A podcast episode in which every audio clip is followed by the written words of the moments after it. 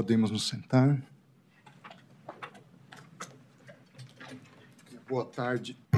Boa tarde a todos. Privilégio regressarmos no ano de 2023. Minha saudação aos eminentes ministros, ministros Gilmar Mendes, ministro Ricardo Lewandowski, ministro Edson Fachin, também ministro Nunes Marques, que participa por vídeo.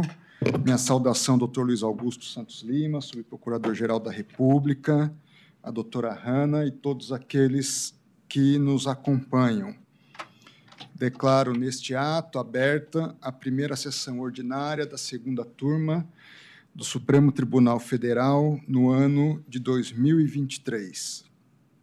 Eminentes ministros, senhor subprocurador-geral da República, permitam-me apenas ressaltar nessa primeira sessão que inaugura os trabalhos da segunda turma de modo presencial, a importância é, do trabalho desenvolvido pela nossa presidente, ministra Rosa Weber, o que já foi também motivo de, diversas, de diversos reconhecimentos expressos, mas penso importante também registrar, no âmbito da segunda turma, como também um órgão dentro do Supremo Tribunal Federal, a importância do trabalho da presidente e de toda a sua equipe para que nós pudéssemos, com a devida normalidade, iniciarmos os trabalhos jurisdicionais com regularidade neste ano, em especial em função dos lamentáveis e criminosos atos que ocorreram no dia 8 de janeiro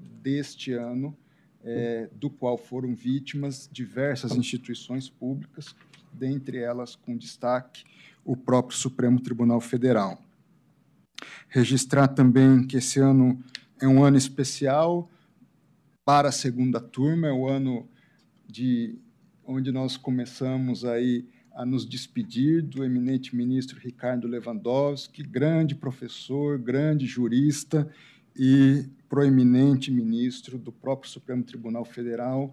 Então, será um privilégio, ministro Lewandowski, continuar compartilhando, ao mesmo tempo já deixando um pouco de saudades a cada dia que passa, e eu espero que o senhor desfrute, num bom sentido, esses últimos, esse último período conosco aqui e que nós possamos, de alguma forma, também fazê-lo dias, vamos dizer assim, mais leves, apesar das dificuldades naturais da função do cargo de ministro do Supremo Tribunal Federal. Muito obrigado, presidente. É, nesse sentido, eu passo então a palavra à doutora Hanna para a leitura da ata da última sessão do ano anterior. Ata da 16ª Sessão Ordinária da Segunda Turma do Supremo Tribunal Federal, realizada em 6 de dezembro de 2022. Presidência do senhor ministro André Mendonça. Presentes à sessão, os senhores ministros Gilmar Mendes, Ricardo Lewandowski, Edson Fachin e Nunes Marques. Subprocuradora-Geral da República, doutora Cláudia Sampaio Marques. Abriu-se a sessão às 14 horas, sendo lida e aprovada a ata da sessão anterior. Eu submeto o texto da ata ao colegiado, todos estando de acordo. Assim, declaro aprovada a ata. Senhores ministros, nós temos na pauta da presente sessão o julgamento de dois agravos em recurso extraordinário. É, com devolução de vista. O primeiro deles, o qual chama julgamento, se refere ao agravo regimental no RE, com agravo número 1.382.159. Relator do recurso é o ministro Nunes Marques. Houve o pedido de vista por parte do ministro Edson Fachin em relação a este processo. E após, portanto, o voto do eminente relator, o ministro Luiz Edson Fachin formulou seu pedido de vista, restando por votar ainda o próprio ministro Edson Fachin e os demais ministros que compõem a turma, à exceção do eminente relator. Assim, eu passo a palavra ao ministro Luiz Edson Fachin.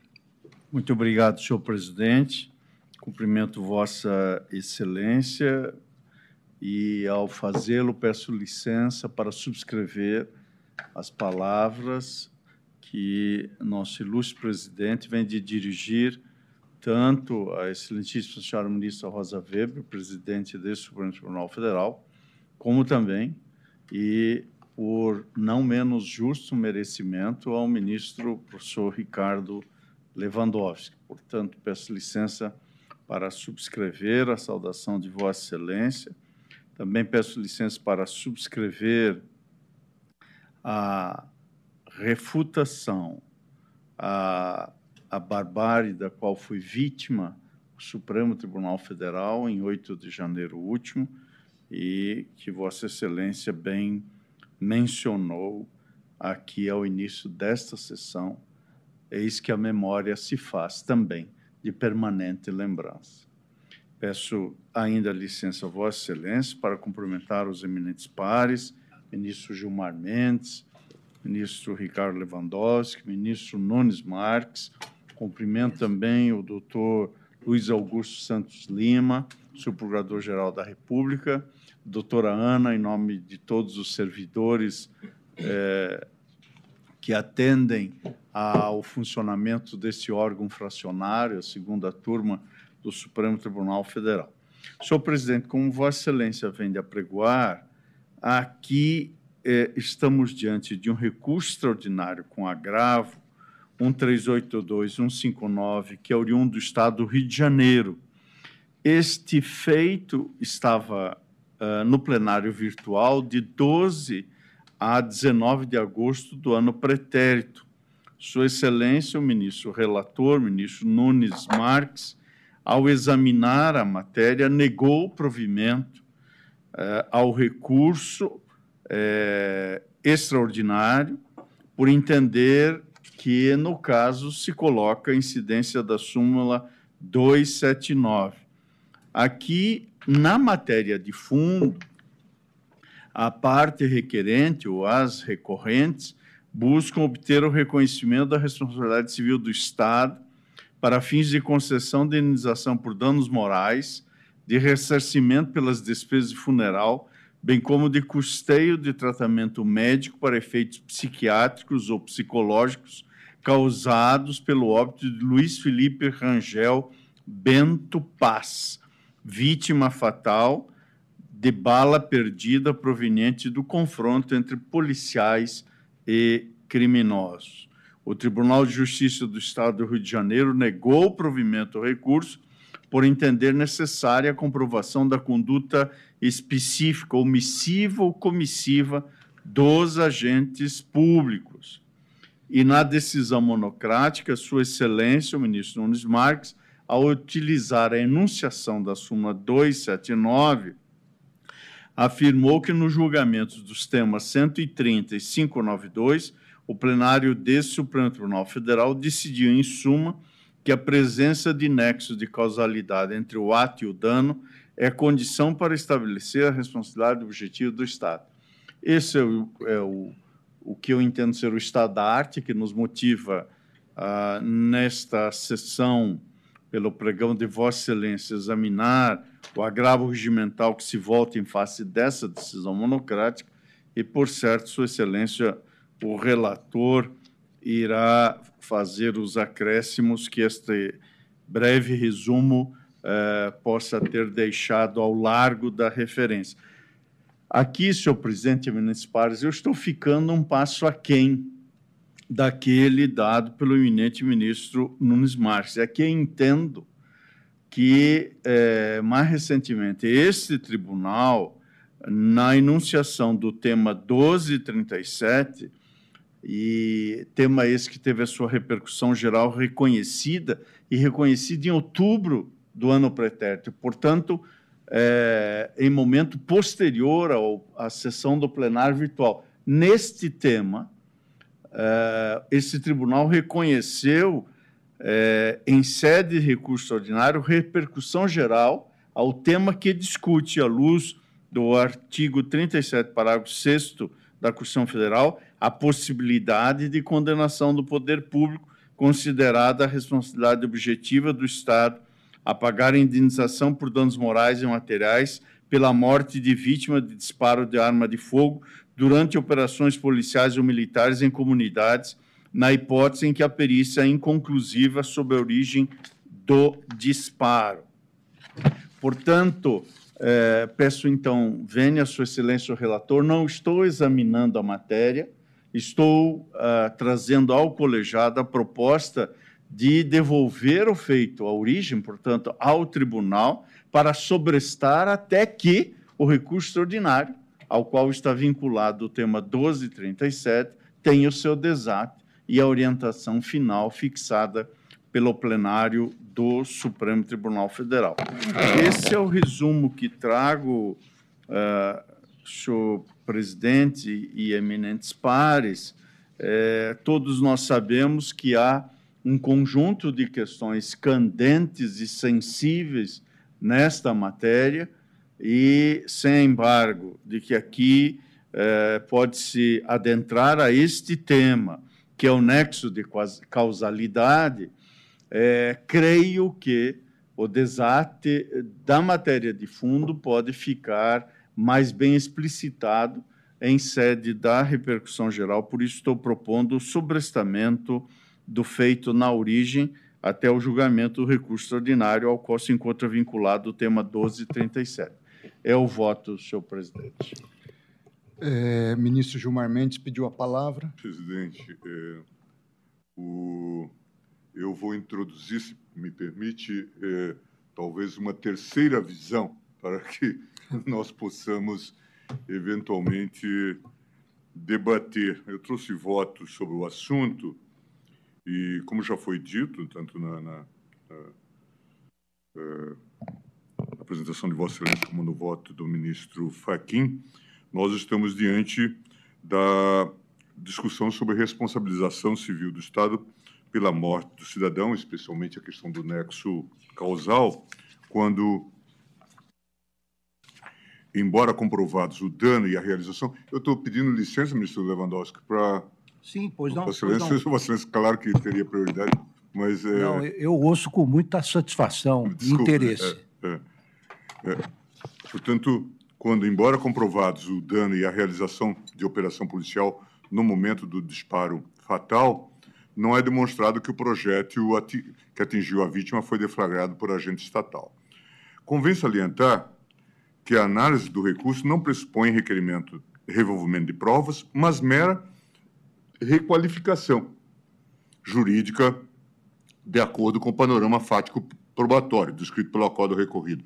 Portanto, mero reenquadramento fático é, o, jurídico dos fatos, a qual é sabidamente admissível nesta corte. Tem vários precedentes, sobretudo, ministro Fachin, aquele caso da joalheria de Curitiba, um caso clássico da relatoria do ministro Moreira Alves, que deu balizas sobre a responsabilidade civil do Estado, naquele caso de participação de pessoas que tinham saído do, do presídio. Né? É, então, é, eu, eu, cito aqui alguns precedentes. Decisão atacada não revolveu fatos e provas constantes dos autos, mas sim realizou o enquadramento jurídico dos fatos relatados na espécie, o que é possível nessa estreita via. Precedente do ministro Lewandowski, aí, agravo regimental 802-046. Valor, valoração, caracterização, classificação e requalificação de dados constantes dos autos, que não importa a necessidade de reabertura da fase instrutória, não se confunde com reexame de fatos e provas vedado no julgamento de recurso extraordinário.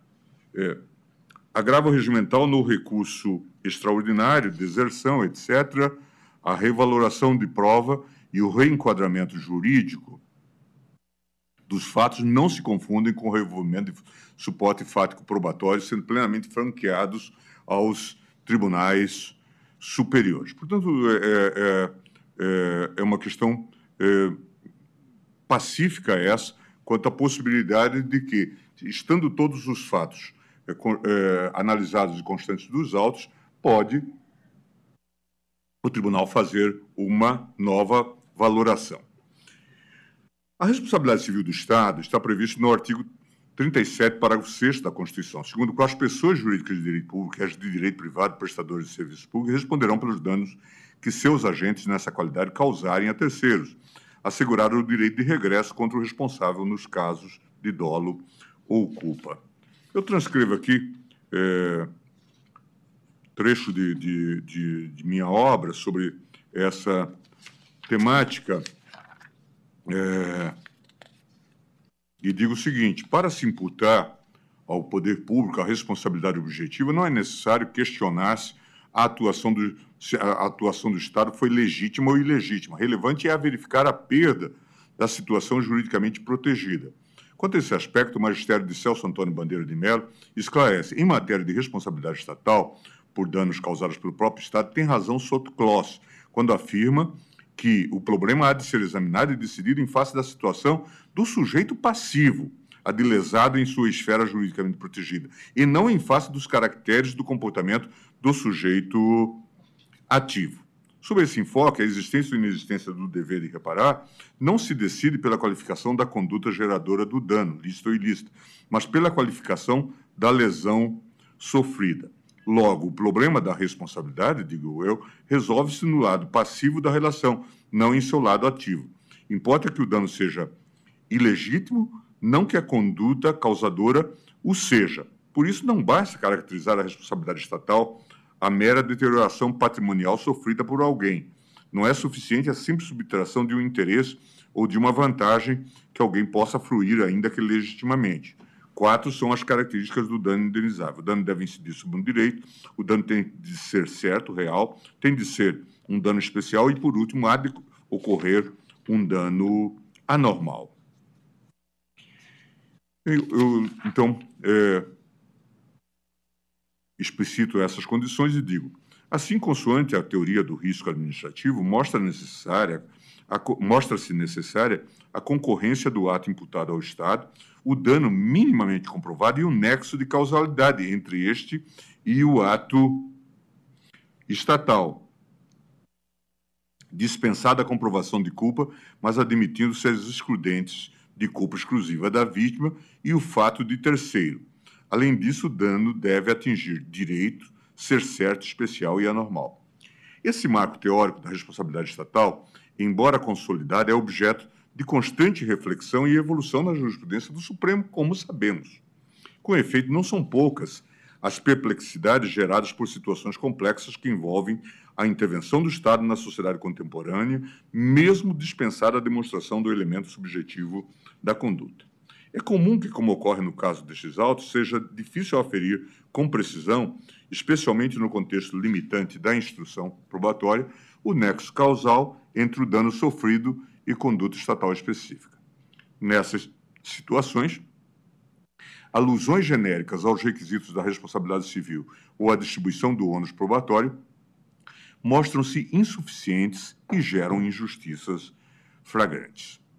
A pluralidade de cenários a que estão sujeitos agentes estatais e cidadãos impõe que as pretensões reparatórias deduzidas contra o Estado sejam corretamente contextualizadas, isso significa que, para cada situação enfrentada, a responsabilidade objetiva estatal deve ser adequada, em seus fundamentos e elementos, às peculiaridades concretas que conformam a ação estatal e os direitos fundamentais da população.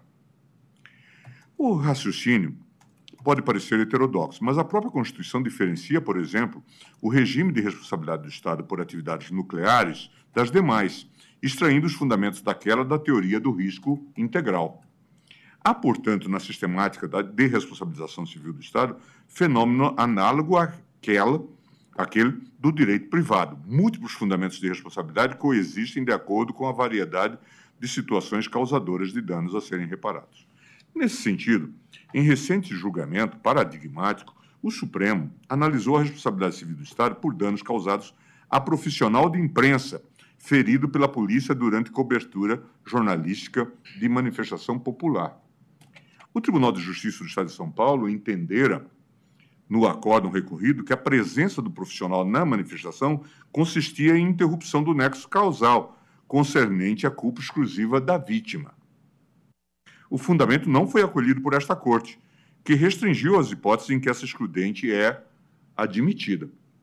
O plenário firmou a seguinte tese: é objetiva, a responsabilidade civil do Estado em relação ao profissional de imprensa, ferido por agentes policiais durante cobertura jornalística em manifestações em que haja tumulto ou conflitos entre policiais e manifestantes. Cabe a excludente de responsabilidade da culpa exclusiva da vítima nas hipóteses em que o profissional de imprensa descumprir ostensiva e clara advertência sobre acesso a áreas delimitadas em que haja grave risco à sua integridade física. Este é um caso da relatoria do ministro Marco Aurélio e redator para o acórdão ministro Alexandre de Moraes, o RE 1.209.429. Como se vê, o Supremo reafirmou que a responsabilidade civil do Estado nessa hipótese é orientada pela teoria do risco administrativo, afastando a possibilidade de adoção da teoria do risco integral, que nesse caso foi defendida inclusive por Vossa Excelência, ministro Edson Fachin.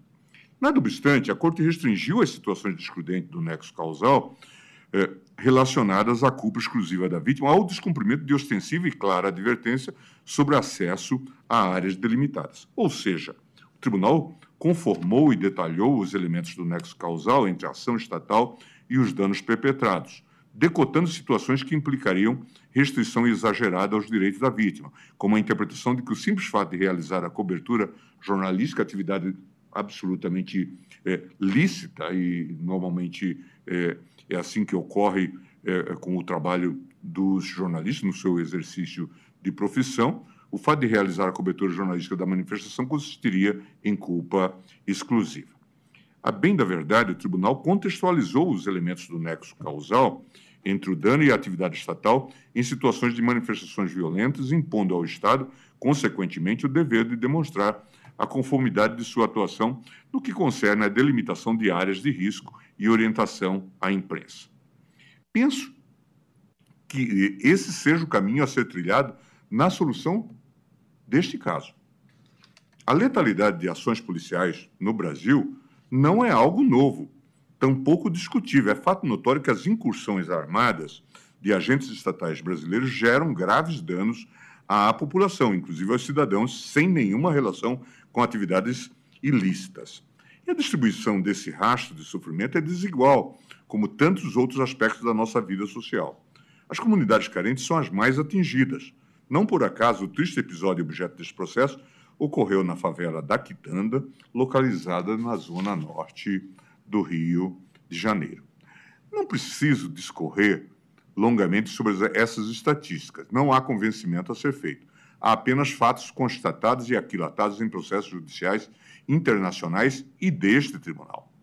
No âmbito internacional, a Corte Interamericana de Direitos Humanos, ao examinar o caso Favela Nova Brasília, estabeleceu a responsabilidade internacional do Estado brasileiro pela violação do direito à vida e integridade pessoal das vítimas, 26 homens vítimas de homicídio e 3 mulheres vítimas de violência sexual, durante as operações policiais realizadas na fazenda na favela Nova Brasília, complexo do Alemão, no Rio de Janeiro, em duas incursões ocorridas nos dias 18 de outubro de 94 e em 8 de maio de 95. Em suas conclusões, a Corte impôs ao Estado brasileiro inúmeras medidas reparatórias e estruturantes, dentre as quais destaco as seguintes, porque pertinentes à questão controvertida nestes autos. O Estado deverá publicar anualmente um relatório oficial com dados relativos às mortes ocasionadas durante operações da polícia em todos os estados do país. Esse relatório deverá também conter informação atualizada anualmente sobre as investigações realizadas a respeito de cada incidente que redunde na morte de um civil ou de um policial, no sentido do disposto nos parágrafos 316 e 317 da presente sentença. O Estado, no prazo de um ano, contado a partir da notificação da presente sentença, deverá estabelecer os mecanismos normativos necessários para que, na hipótese de supostas mortes, tortura ou violência sexual decorrentes de intervenção policial, em que prima facie policiais apareçam como possíveis acusados, desde a notícia crime se delega a investigação a um órgão independente e diferente da força pública envolvida no incidente, como uma autoridade policial ou Ministério Público, assistido por pessoal policial, técnico, criminalístico e administrativo, alheio ao órgão de segurança a que pertence o possível acusado ou acusados, em conformidade com os parágrafos 318 e 319 da presente sentença. O Estado deverá adotar as medidas necessárias para que o Estado do Rio de Janeiro estabeleça metas e políticas de redução da letalidade e da violência policial nos termos dos parágrafos 321 e 322 da presente sentença. Veja, portanto, que nós temos aqui um precedente da Corte Interamericana de Direitos a propósito da favela Nova Brasília. Em diálogo com a Corte Internacional e considerando a mora do Estado brasileiro em cumprir integralmente as determinações acima transcritas, este tribunal, nos autos da DPF 635, sob a relatoria do ministro Edson Fachin, reconheceu a omissão estrutural do poder público na adoção de medidas para a redução da letalidade policial. O acórdão relativo à medida cautelar foi assim emendado. A Corte Interamericana de Direitos Humanos, no caso Favela Nova Brasília, reconheceu que há omissão relevante do Estado do Rio de Janeiro no que tange à elaboração de um plano para a redução da letalidade dos agentes de segurança.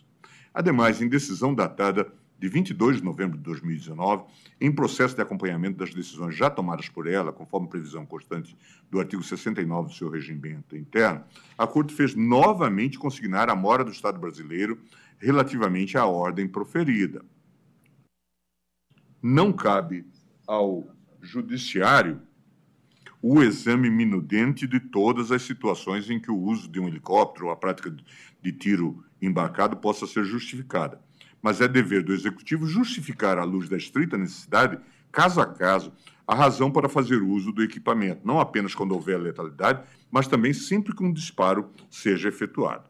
No exercício de sua competência, está na emenda da DPF 635, no exercício de sua competência material para promover as ações de policiamento, o Poder Executivo deve dispor de todos os meios legais necessários para cumprir seu mistério, desde que haja justificativa hábil a tanto verificável à luz dos, dos parâmetros internacionais.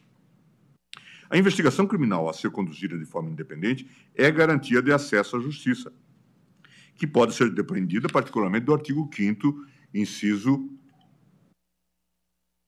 59 da Constituição, no que admite a ação privada nos crimes de ação pública se ela não for intentada no prazo legal.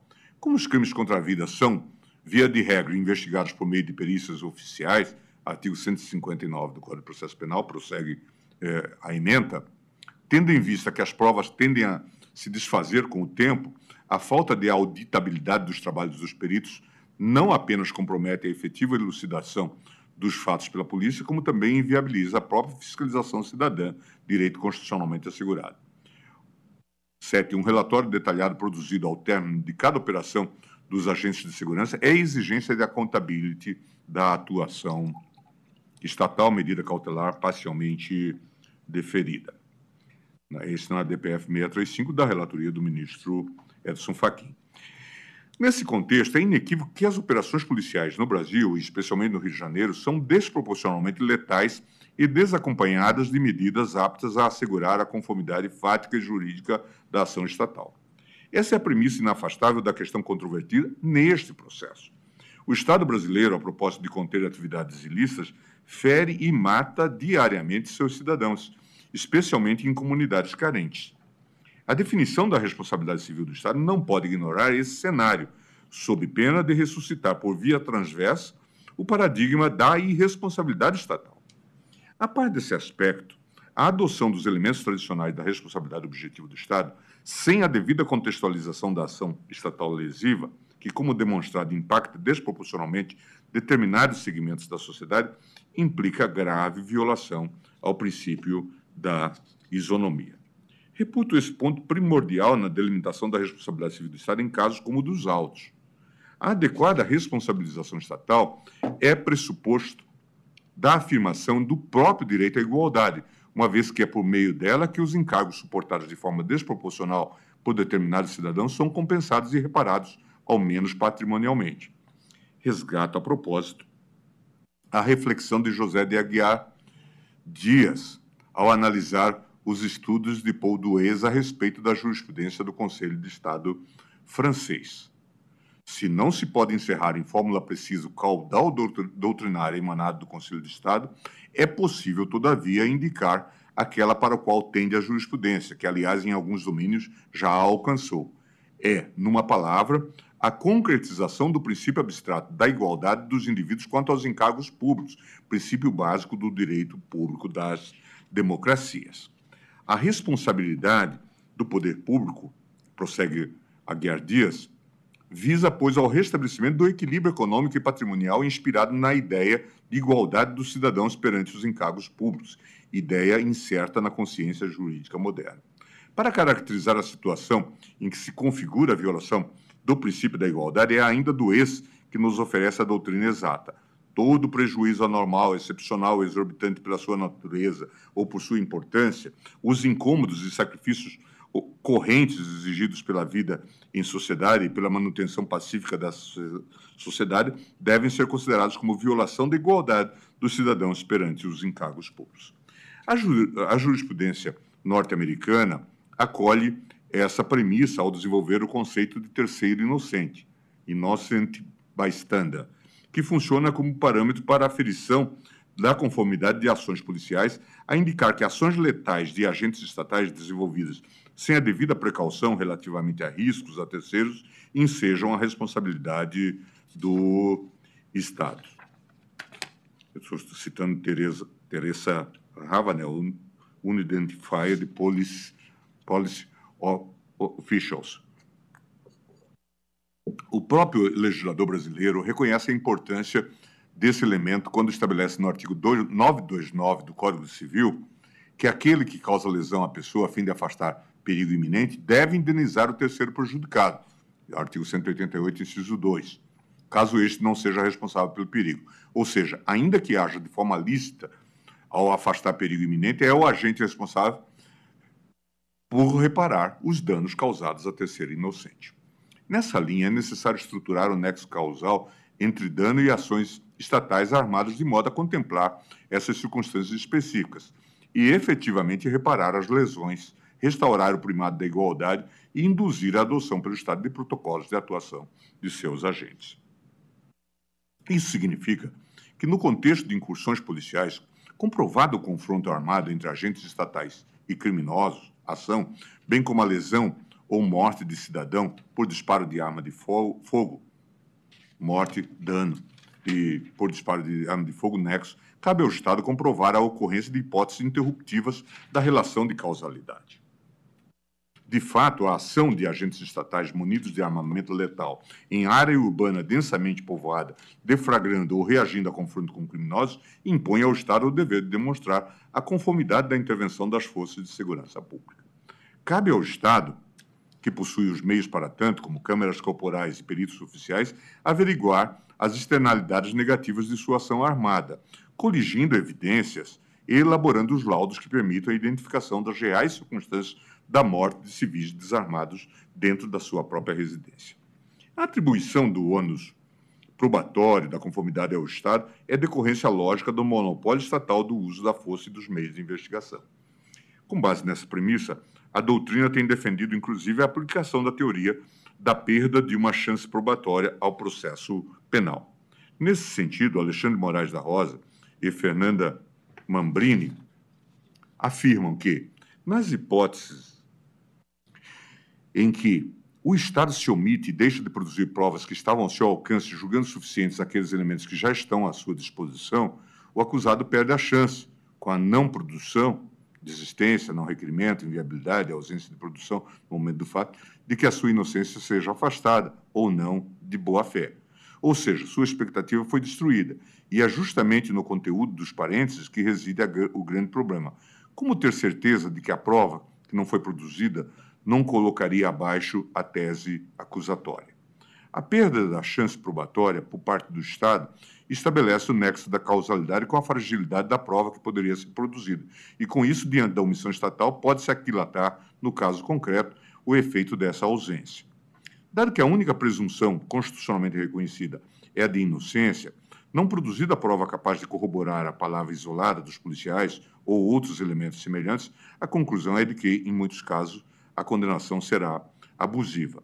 Abusiva especialmente por se tratar do ano de 2017, com meios tecnológicos hábeis disponíveis em diversos países, até mesmo no Brasil, em que sua utilização se restringe a determinados estados da federação ou a situações de maior relevância político-econômica.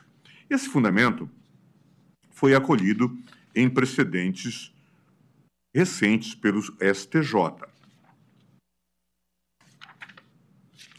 onde se diz: observa-se que o parquê deixou de produzir provas fundamentais à elucidação da controvérsia.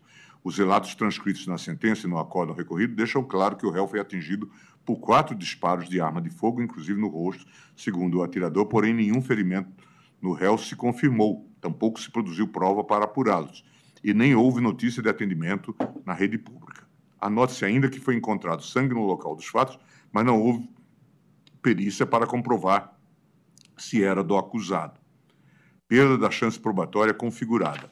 Quando a acusação não produzir todas as provas possíveis e essenciais para a elucidação dos fatos, capazes de, em tese, levar à absolvição do réu ou confirmar a, na a narrativa acusatória, caso produzidas, a condenação será inviável, não podendo o magistrado condenar com fundamento nas provas remanescentes. Esse dever de conformação do Estado, do qual decorre sua responsabilidade probatória, foi o cerne da mencionada condenação do Estado brasileiro no caso Favela Nova Brasília, razão pela qual as obrigações imputadas ao Brasil pela Corte Interamericana de Direitos Humanos dizem respeito justamente a medidas de investigação, accountability e transparência. Portanto, se o cidadão demonstra a causa da morte, disparo de arma de fogo, e evidencia a incursão estatal armada no momento do dano, estão configurados elementos da responsabilidade objetiva do Estado, de modo que cabe a este comprovar a interrupção do nexo causal, evidenciando que os agentes estatais não provocaram as lesões, seja porque, por exemplo, não dispararam arma de fogo ou engajaram em confronto em local diverso do dano, ou a culpa exclusiva da vítima, ou fato de terceiro. É dizer, a mera negativa da ação estatal ilícita, sem a demonstração de interrupção do nexo causal e da conformidade da incursão armada de agentes de segurança pública, com o esclarecimento da dinâmica factual, não é suficiente para afastar a responsabilidade civil do Estado. No caso dos autos, senhores ministros, a vítima foi alvejada por projétil de arma de fogo dentro de sua própria casa enquanto deitado na cama com sua mãe, no momento em que ocorria a incursão de agentes estatais armados com disparos de armas de fogo. Noutros termos, restaram demonstrados e incontroversos, porque admitidos na contestação e nos depoimentos dos militares, o dano por disparo de arma de fogo durante o confronto na comunidade entre policiais e criminosos. Anoto ainda que o laudo do exame de corpo de delito da necrópsia assentou que há evidência de que se trata de projétil de alta energia, ou seja, o disparo que vitimou a, a criança foi efetuado por fuzil. Além disso, foi afastada a culpa exclusiva da vítima, uma vez que a criança faleceu dentro da sua própria casa, enquanto dormia em sua cama. O laudo de exame de corpo de delito de necrópsia expressamente estabeleceu que o disparo de arma de fogo não foi a curta distância. No que tange ao fato de terceiro, a controvertida autoria de disparo que efetivamente vitimou a criança, se de policiais ou de criminosos, o Estado, a toda evidência, não elucidou a conformidade de sua ação.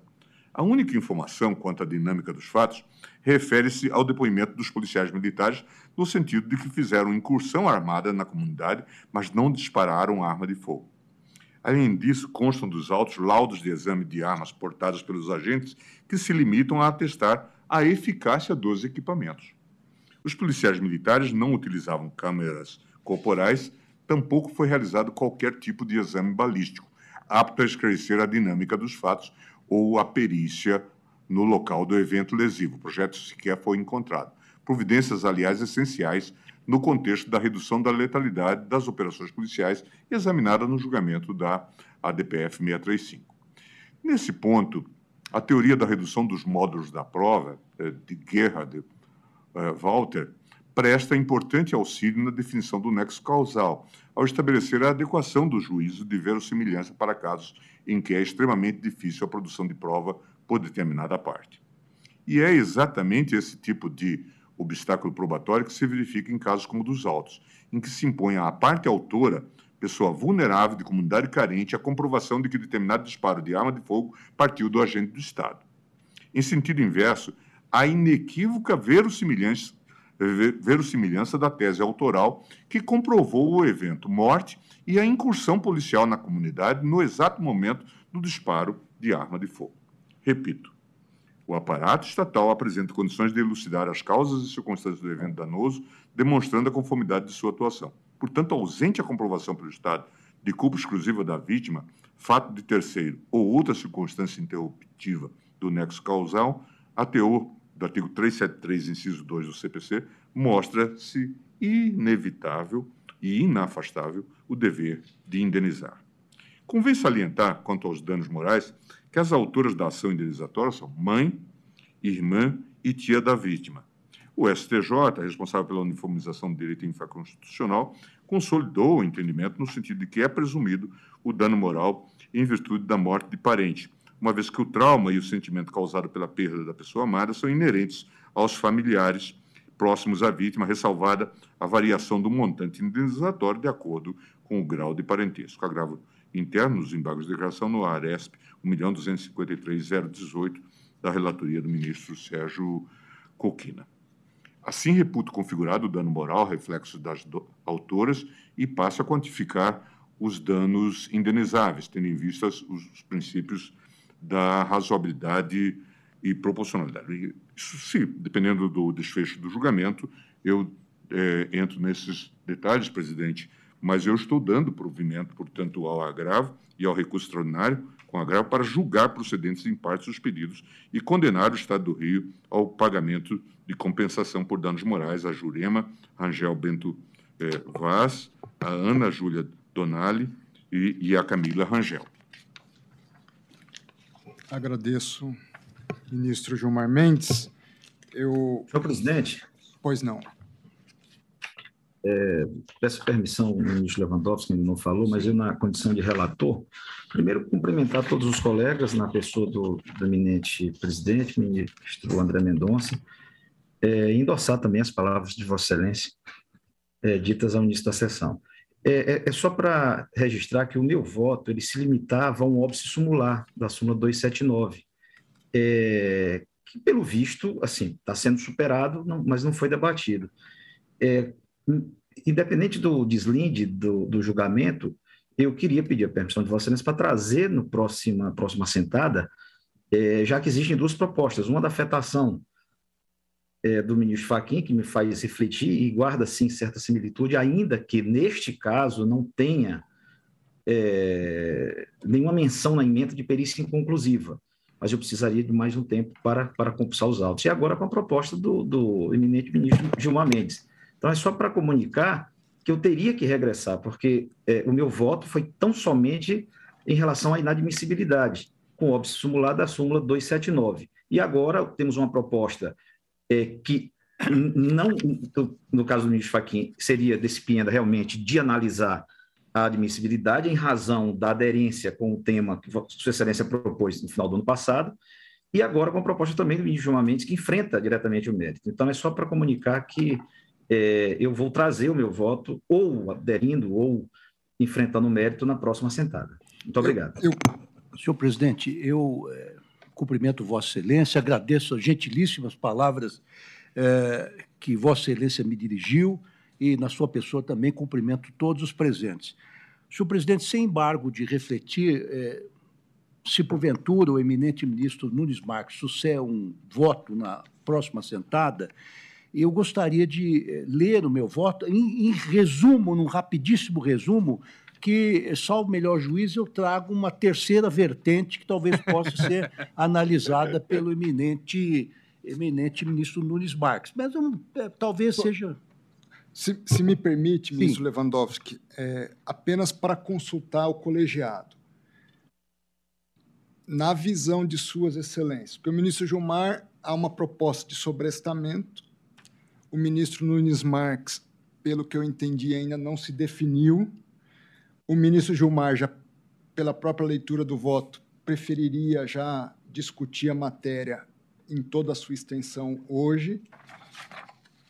Há alguma superação já em maioria em relação à proposta do ministro Edson Fachin ou isso estaria em aberto para Sua Excelência? Quer também? dizer, apenas especificando, Sua Excelência traz que qual é a sugestão de Vossa Excelência é, especificamente no que contrasta com a proposta. o julgamento ah. para que aguardemos a definição de um ah. caso com repercussão geral. Não. Que é o tema eu, eu, 1237. É. Agora, se superada hum. a proposta que faço, é. eu estou em condições, nesta própria sessão, de votar quanto ao mérito. Pois não. Eu queria dizer apenas o seguinte: na minha opinião, a questão fática está bem evidenciada nos autos. Okay. É uma questão de análise dos fatos que nos foram trazidos, e, como disse o ministro Gilmar Mendes, a Corte tem é, reiteradamente decidido que se, a, se, se, se o acórdão é exaustivo no que diz respeito à questão fenomenológica, nós podemos disso extrair o direito. Eu, até para poupar a corte, eh, a turma, eu talvez é, leria apenas a parte positiva, para não, não tomar tempo é, da corte, dizendo que, na minha opinião, eu, eu estou daria provimento ao agravo e ao recurso extraordinário apenas para anular o acórdão recorrido, afastando a tese é, da ausência de nexo de causalidade, nos termos da fundamentação que eu agora proferi, com determinação ao tribunal de origem para o imediato exame dos pedidos formulados na ação indenizatória. Portanto, eu entendo que os fatos estão bem claros. Existe, em tese, uma responsabilidade do Estado, porque, enfim, houve. O Estado descumpriu com o seu dever de diligência, de cuidado, houve uma morte, portanto, é, como o Tribunal de Origem afastou a existência desse nexo de causalidade, eu estou reconhecendo que há mas também não posso, entendo eu, não me senti em condições de ingressar no mérito do pedido específico da parte, deixando isto para que o tribunal o faça.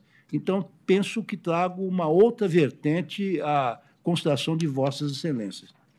Eu, eu não sei, consulto colegiado, eu, eu tenho voto até extenso, preparado também, eu quero reconhecer a sensibilidade da matéria, eu, não só a sensibilidade, eu diria, de, em termos jurídicos, mas até mesmo em termos humanos e humanitários. Então, é, eu compreendi Sua Excelência, eu consulto o ministro Nunes Marques, talvez ministro Faquinho, é, e quando Sua Excelência colocou o sobrestamento, o que me veio à, à reflexão foi que talvez fosse também uma solução, fosse não, com certeza é uma solução também bastante sábia, no sentido de eventualmente se evitar, é, a partir de uma tese que seja construída no plenário, um eventual resultado contrário que houvesse aqui na turma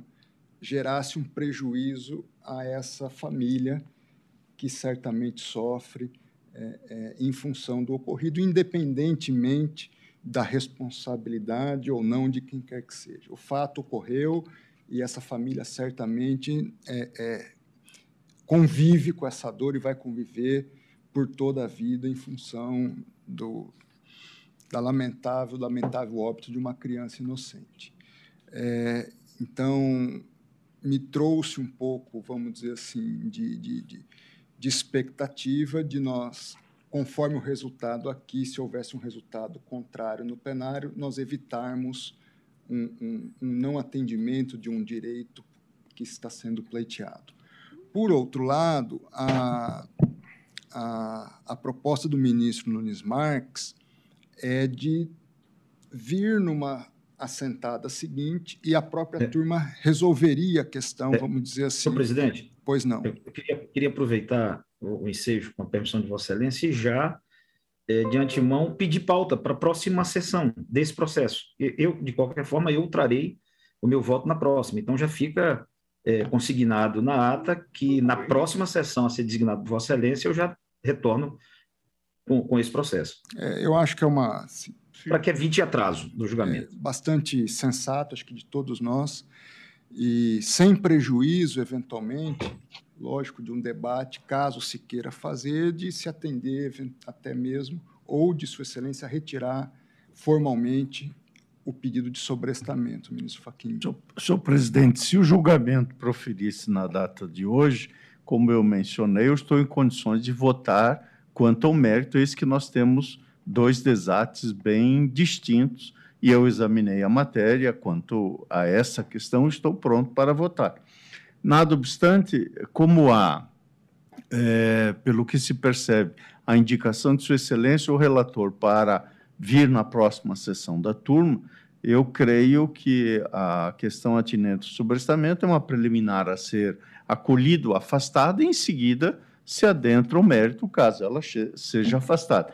Como eu mencionei, se fosse feito na, na sessão de hoje, eu já teria condições de me pronunciar, mas como está sendo, é, pelo que percebo, Vossa Excelência está conduzindo a construção de um consenso com muita sabedoria, no sentido de acolher a proposição de Sua Excelência ou relator, para que na próxima sessão Sua Excelência se manifeste não apenas sobre o sobrestamento, como também sobre as questões suscitadas no voto que abre a divergência, eu aguardaria esse desfecho para, em seguida, me pronunciar ou não quanto ao mérito.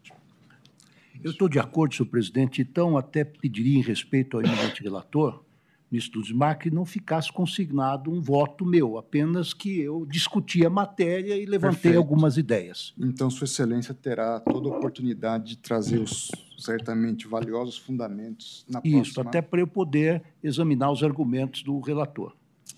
Então, eu suspendo o julgamento é, do presente agravo regimental no recurso extraordinário 1.399.496, é, já deixando pré-designada o reinício do julgamento dessas, desse recurso na próxima sessão, que está pré-agendada, antecipo para o dia 28 desse mês. É, e Creio, então, que retomando o julgamento desde o seu início, talvez quando o próprio ministro Vistor ele possa trazer a questão de ordem e já a questão de mérito, caso superada a questão, a questão, de, a questão de sobrestamento do, do, processo, do recurso, julgamento do recurso. Se Vossa Excelência me permite, pois creio não. que o desate inicial é o colegiado é, deliberar sobre o sobrestamento ou não. Parece já tacitamente presente que há uh, uh, maioria já há uma posição no sentido de examinar o mérito pelo que eu depreendi da manifestação de Vossa Excelência. Sim. Portanto, eu já virei preparado para votar quanto ao mérito, considerando essa provável hipótese. Tá e, como disse, estaria pronto para fazer hoje, mas não farei em homenagem ao eminente ministro relator. E, e reiniciaria, então, o julgamento, devolvendo a palavra ao eminente relator. Está ótimo. Bom, na sequência, então, eu chamo a julgamento o agravo regimental de número 1.339.496, cuja relatoria é do ministro Edson Fachin e vistor eu eu consulto o ministro Edson Fachin na condição de relator se deseja rememorar algum aspecto. Creio que não, senhor presidente. Não? Vossa Excelência, certamente, no voto vista, fará ah, de modo elegante e escorreito essa rememoração. E aqui, fundamentalmente, o que se debate é a legitimidade da associação no, no horizonte de substituto processual, embora o tema de fundo seja tributário, mas nós estamos entre uma questão processual aqui. Muito bem. Como, como bem adiantou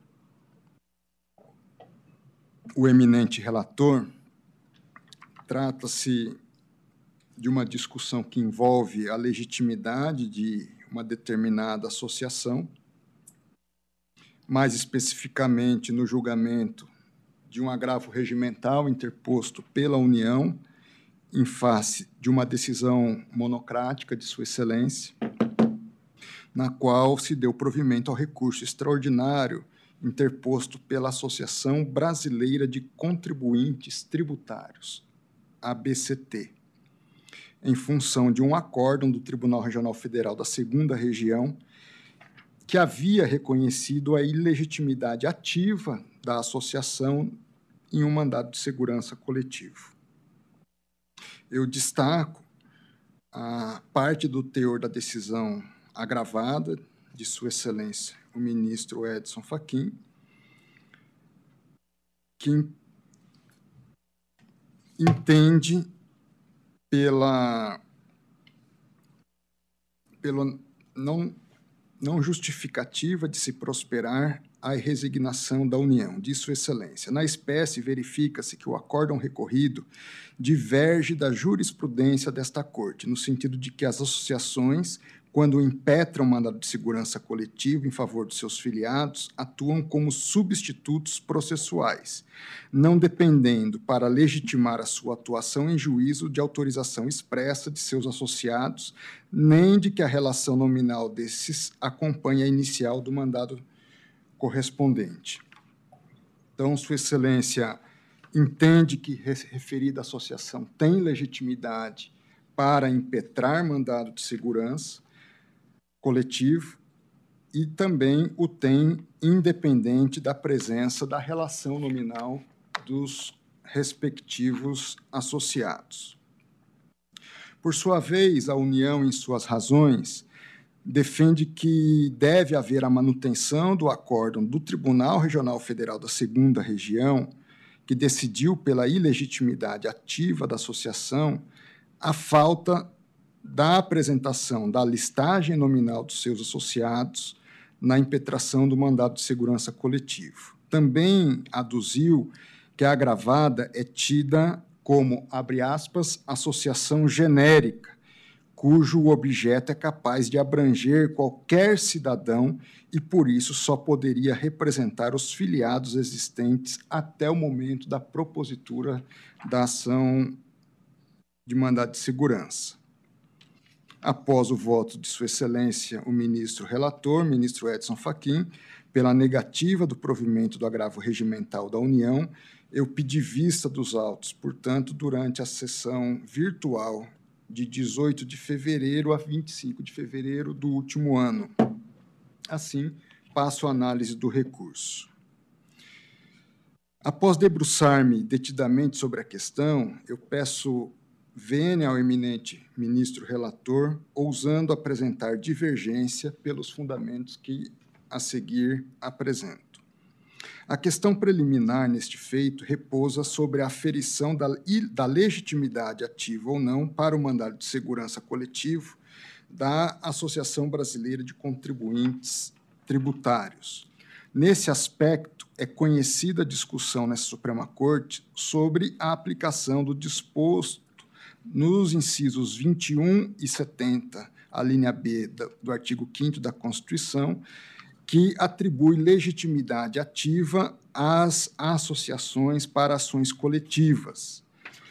De início, eu destaco que, quando do julgamento do tema 11 e 19 da repercussão geral, o Supremo Tribunal Federal consolidou o entendimento por reafirmação da jurisprudência dominante sobre a regularidade da representação em juízo das associações no mandado de segurança coletivo, especificamente quanto ao entendimento de ser dispiciente a autorização expressa ou a apresentação da listagem nominal de seus associados. Portanto, a minha divergência não diz respeito a essa necessidade. A minha divergência, ela dirá respeito à especificidade dessa associação, ao objeto dessa associação e se ela se constitui ou não numa associação que tenha um objeto definido ou se constitui, como se diz, numa associação genérica. Tratando especificamente da substituição processual, a doutrina de Araquém de Assis diz que se trata de espécie do gênero mais extenso da legitimação extraordinária. A, legitima, a legitimidade conferida, portanto, pela lei de postula, postura em juízo em nome próprio e na condição de parte principal do direito alheio.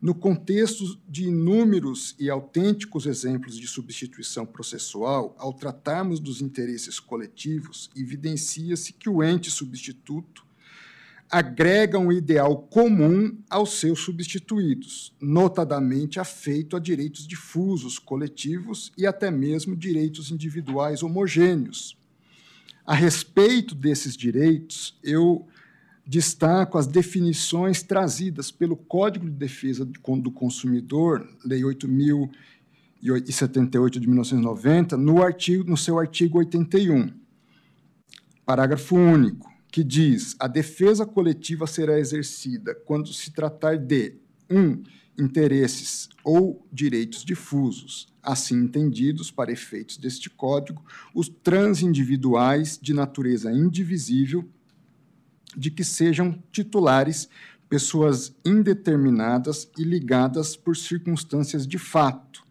Dois, interesses ou direitos coletivos, assim entendidos para efeitos deste Código, os transindividuais de natureza indivisível, de que seja titular grupo, categoria ou classe de pessoas ligadas entre si ou com a parte contrária por uma relação jurídica base.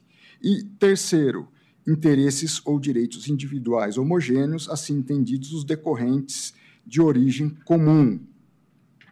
Nesta linha, as associações, assim como as entidades de classe ou mesmo os partidos políticos, emergem como patrocinadoras de interesse de uma multiplicidade de indivíduos que se unem a partir de um objetivo convergente.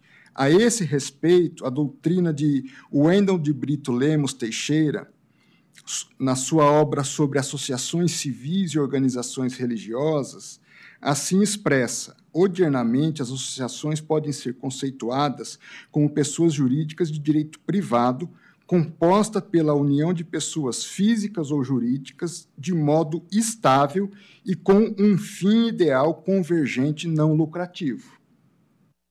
Então, se demanda, segundo a doutrina de Wendell Teixeira, um fim ideal convergente, estável e não lucrativo especificamente sob o precedente do tema na repercussão geral 11 e 19. Nesse ponto, foi definido que se faz necessário que a associação determine minimamente o seu objeto social a partir do qual definido o conjunto dos seus associados. No que diz respeito aos fins associativos, a doutrina alerta o seguinte: os fins ou objeto associativo é a verdadeira razão de ser das associações. Também, na mesma linha, ainda não será admitida a associação com fins indeterminados ou indetermináveis nas lições do já mencionado Wendel Teixeira. Sem a determinação razoável das suas finalidades sociais, a associação digo eu, a associação deixa de informar ao Estado juiz e à parte contrária quem de fato substitui ou representa. A ausência dessas informações essenciais sobre a associação, os demais sujeitos do, sujeitos do processo têm por fulminadas suas correspondentes tarefas judicantes, na medida em que não se sabe previamente a que fim se orienta a associação e, com isso, quais filiados ela de fato substitui. Daí é certa a afirmação de que a criação de uma associação sem uma determinação minimamente delineada de seu objetivo, penso eu, repercutirá na ofensa a princípios basilares do processo de envergadura constitucional, como acesso à justiça, devido processo legal, contraditório e ampla defesa.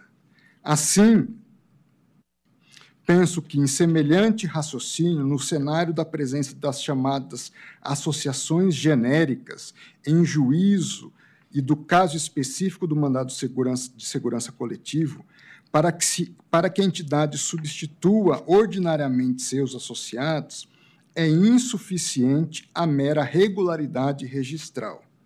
Nessa ordem de ideias, entendo ser de suma importância a ressalva que foi encartada no citado paradigma em sede de embargos de declaração. Cito no julgamento dos embargos de declaração, quando do julgamento do tema da repercussão geral 1119, feita essa ressalva pelo eminente ministro Luiz Roberto Barroso, sobre a inaplicabilidade da tese ali firmada à situação de associações chamadas genéricas. Disse ali Sua Excelência.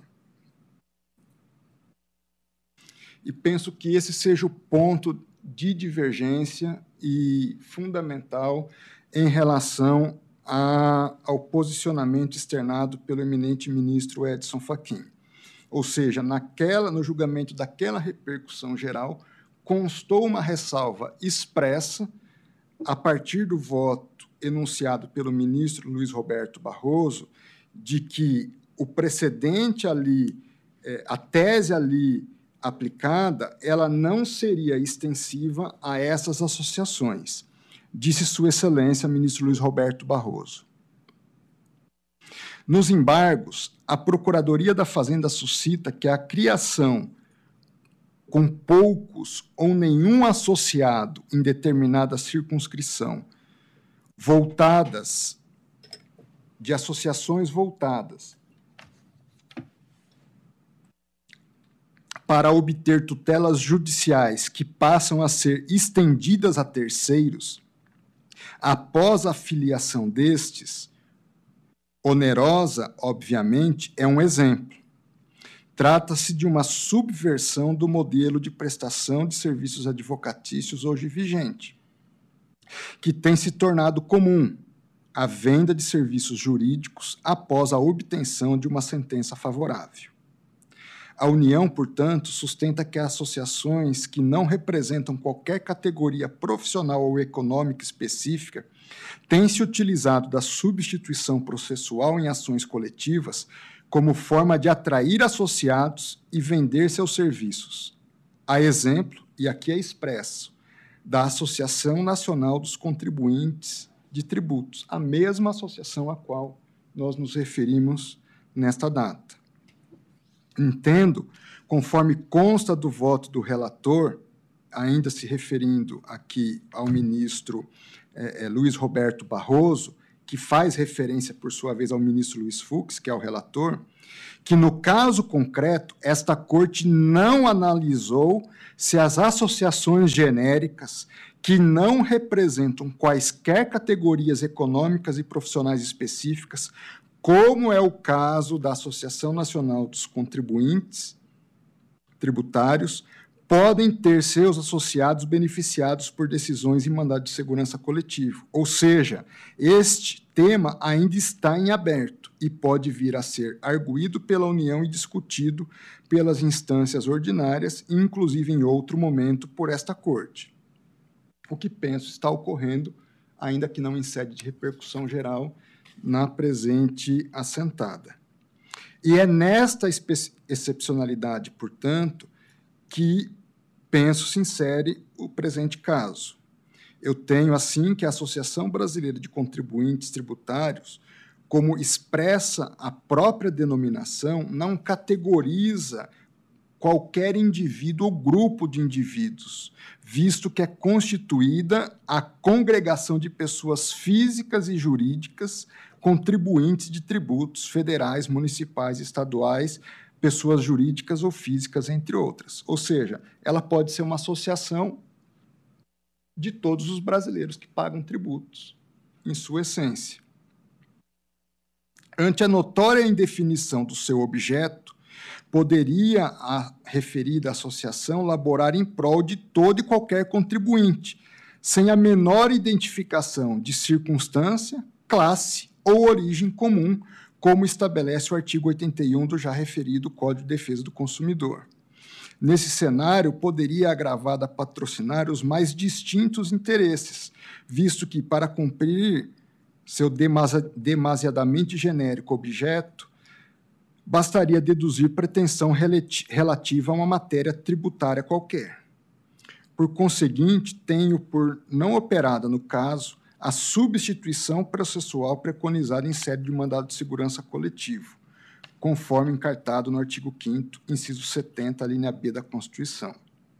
Ademais, penso que a admissão da Associação Brasileira de Contribuintes Tributários no right coletivo sem maior rigor abriria, a meu ver, indesejável precedente a permitir a banalização das, da associação de associações e da finalidade, das finalidades associativas concernentes ao nosso ordenamento jurídico e, inclusive, vir a prejudicar os interesses dos beneficiários supostamente defendidos. Tais entidades genéricas poderiam, inclusive, indicar, indicar o ingresso posterior na associação de interessados que, ao tempo da formação do título executivo, nem mesmo detinham causa de pedir para deduzir sua pretensão em juízo, a fim de angariar, assim, maior número de associados, bastaria a elas a oferta do cumprimento de uma sentença individual a quem elas aderisse em qualquer tempo. Nesse sentido, eu trago à colação as razões deduzidas pela Fazenda Nacional no presente caso.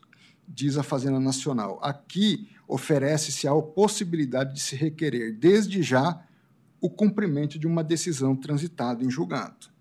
O contribuinte poderia comprar um título, portanto, diz a Fazenda, um título judicial transitado em julgado, mediante a sua posterior adesão a uma dessas tais associações. Nesse contexto, eu apresento o seguinte precedente da, desta Suprema Corte, cujo teor de cujo teor se extrai re relevantes digressões relativas à questão posta em discussão. Mais precisamente, ao julgamento do recurso extraordinário 1.054, 691, cuja relatoria foi do eminente ministro Ricardo Lewandowski de Sua Excelência. Dos documentos adunados, vê-se que os sócios fundadores da associação e aparentemente os únicos membros, porque só eles subscrevem a ata de Assembleia Geral Extraordinária, são todos advogados, com exceção de uma administradora. No entanto, não é, no entanto, o direito desses associados que está se esgrimindo, mas os de, o de sócios hipotéticos inexistentes e não integrados dos quadros associativos. Ou seja, a entidade não está a defender os interesses individuais ou coletivos dos únicos reais membros associados da entidade, mas o de quaisquer pessoas que queiram contratar os serviços jurídicos da associação e seus membros, atinentes à impugnação de cobranças tributárias, com o que serão admitidas como sócios.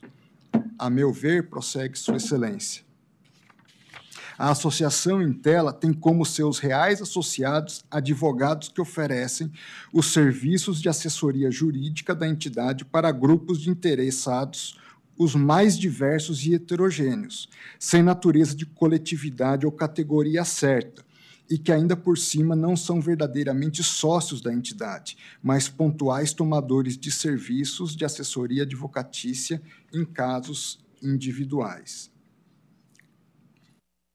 Em apreensão muito esclarecedora, o plenário do Supremo Tribunal Federal promoveu ressalva expressa.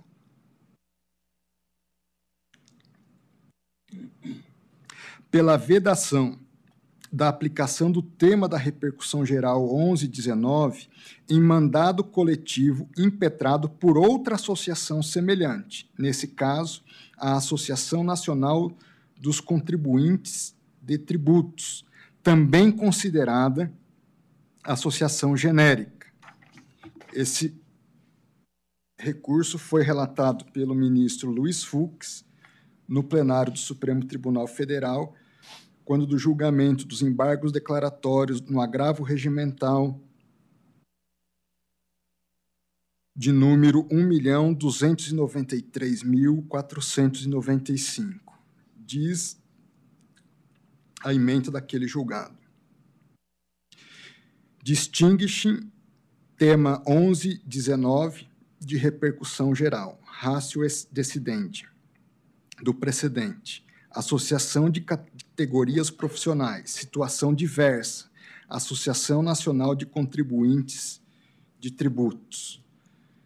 A rácio decidente do precedente firmado no tema 1119 da repercussão geral está consubstanciada na premissa fática de que a associação impetrante representa determinada categoria profissional, dispensada de apresentar a lista de filiados para ter acesso à jurisdição coletiva. A hipótese é de distinguishing em relação à situação da Associação Nacional de Contribuintes de Tributos. Prossegue o julgado. Naquele precedente está consubstanciada a premissa fática de que a associação impetrante representa determinada categoria profissional. Esta, sim, dispensada de apresentar a lista de filiados para ter acesso à jurisdição coletiva.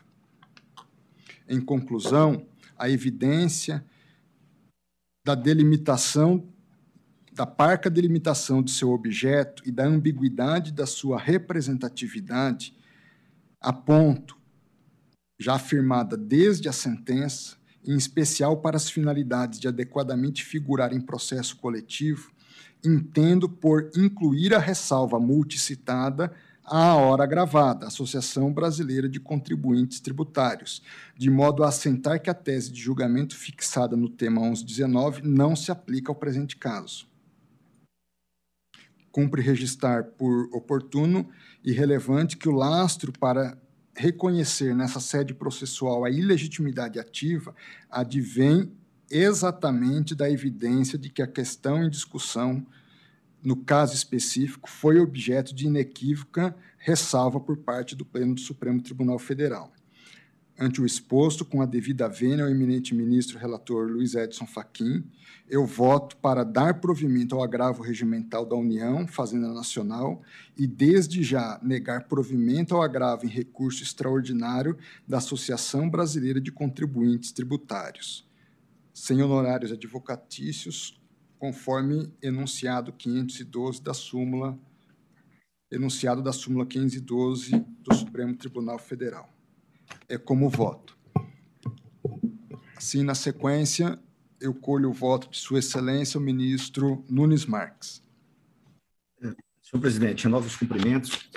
É, não tenho muito que acrescer ao voto de Sua Excelência, né, apenas lembrando dessa desse mesmo cuidado que eu tive, nós temos só em relação aos contribuintes, a Associação Brasileira de Contribuintes Tributários, com demanda no Supremo Tribunal Federal, a Associação Nacional de Contribuintes Tributários, também com demanda no Supremo e com tese fixada, tema 1119 da repercussão geral. Agora nós temos a ABCONTE, Associação Brasileira de Contribuintes, e a NDCT, Associação Nacional de Defesa dos Contribuintes Tributários. No caso dos autos, é, o TRF da segunda região sublinhou que a BCT não comprovou sequer a existência de associado na cidade onde foi impetrado o mandado de segurança, cidade de Nova Iguaçu. Não há um associado. Em relação ao que Vossa Excelência já mencionou, o tema 1119 da repercussão geral, esta Suprema Corte já assentou de forma muito clara a premissa fática de que a associação ou a associação impetrante ela deve representar uma categoria profissional. Eu acresço apenas ao voto de Sua Excelência vários julgados pelo plenário deste Supremo Tribunal Federal na mesma esteira do voto proferido por Vossa Excelência. RE 1.365.261, em sede agravo regimental, Tribunal Pleno. ARI 1.293.495. ARI 1.293.130 todos julgados à unanimidade pelo plenário do Supremo Tribunal Federal. Então, a minha preocupação, é, caros ministros, é dessa proliferação de associações e a partir do momento que assentamos essa legitimidade, outras virão na esteira. E aí a, a vida, como é cíclica, ela volta àquele problema. Nós passamos por uma, uma, uma análise da, daquela distinção anterior dos sindicatos e associações onde os sindicatos eram, agiam com substitutos processuais e as associações como representantes processuais.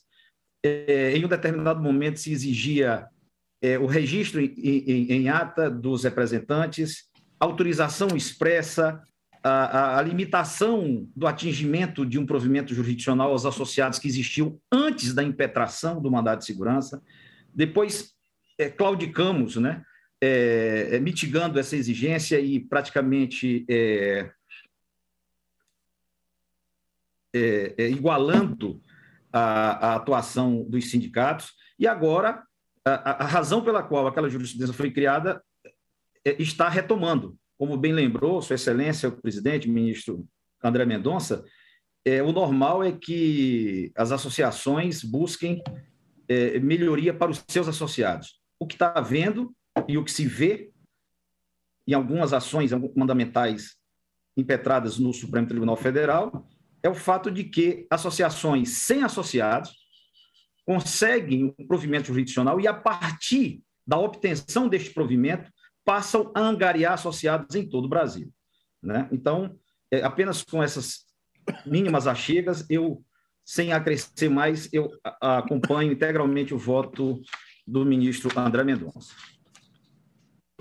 Agradeço, ministro Nunes Marques. Na sequência, colho o voto de Sua Excelência, ministro Ricardo Lewandowski. Obrigado, senhor presidente. Eu vou fazer um resumo do resumo do meu voto. Eu, eh, desde logo, vou pedir vênia para explicitar uma, uma compreensão distinta ao do eminente relator ministro Edson Fachin, para dar provimento ao recurso, e o faço com base em entendimento que já expressei das decisões proferidas dos recursos extraordinários 1 milhão e 54.691 de Sergipe e 1 milhão 407.682 do Rio Grande do Sul, ambos de minha relatoria.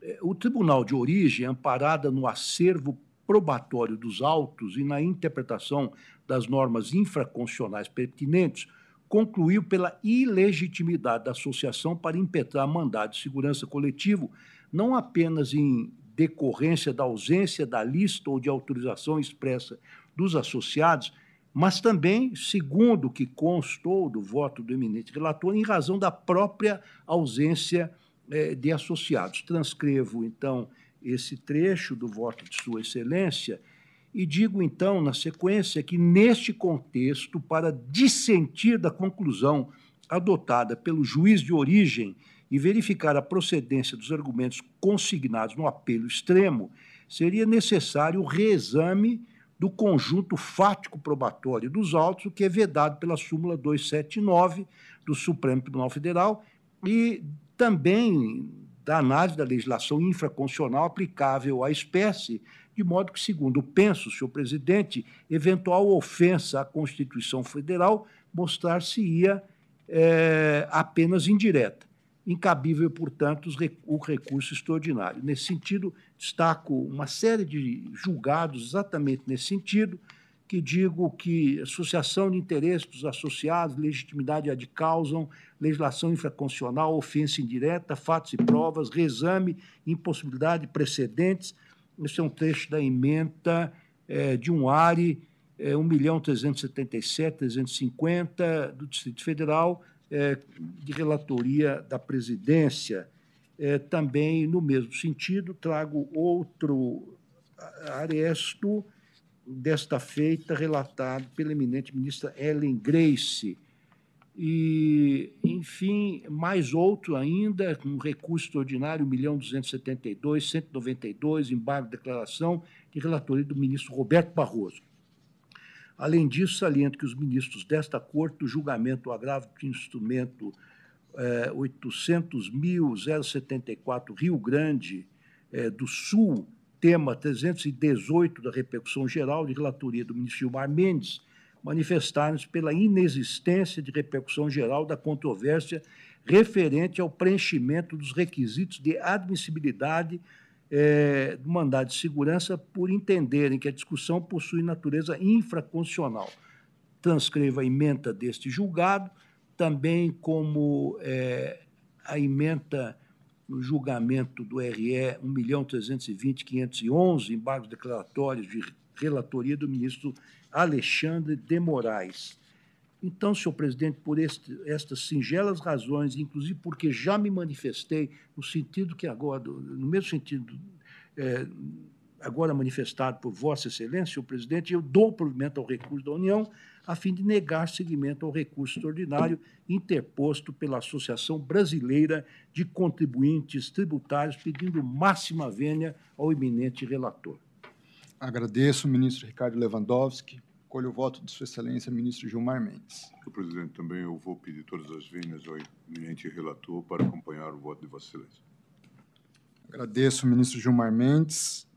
Assim, proclamo o resultado do julgamento no agravo regimental de número 1.339.496, onde no qual a turma por maioria de votos vencido o ministro Luiz Edson Fachin,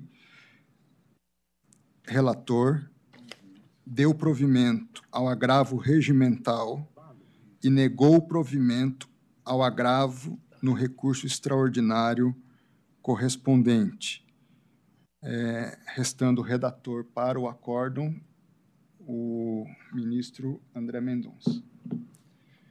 Sendo assim, não havendo mais outras considerações, eu declaro encerrada a presente sessão, agradecendo a participação de Suas Excelências, nobre membro do Ministério Público Federal e todos os presentes.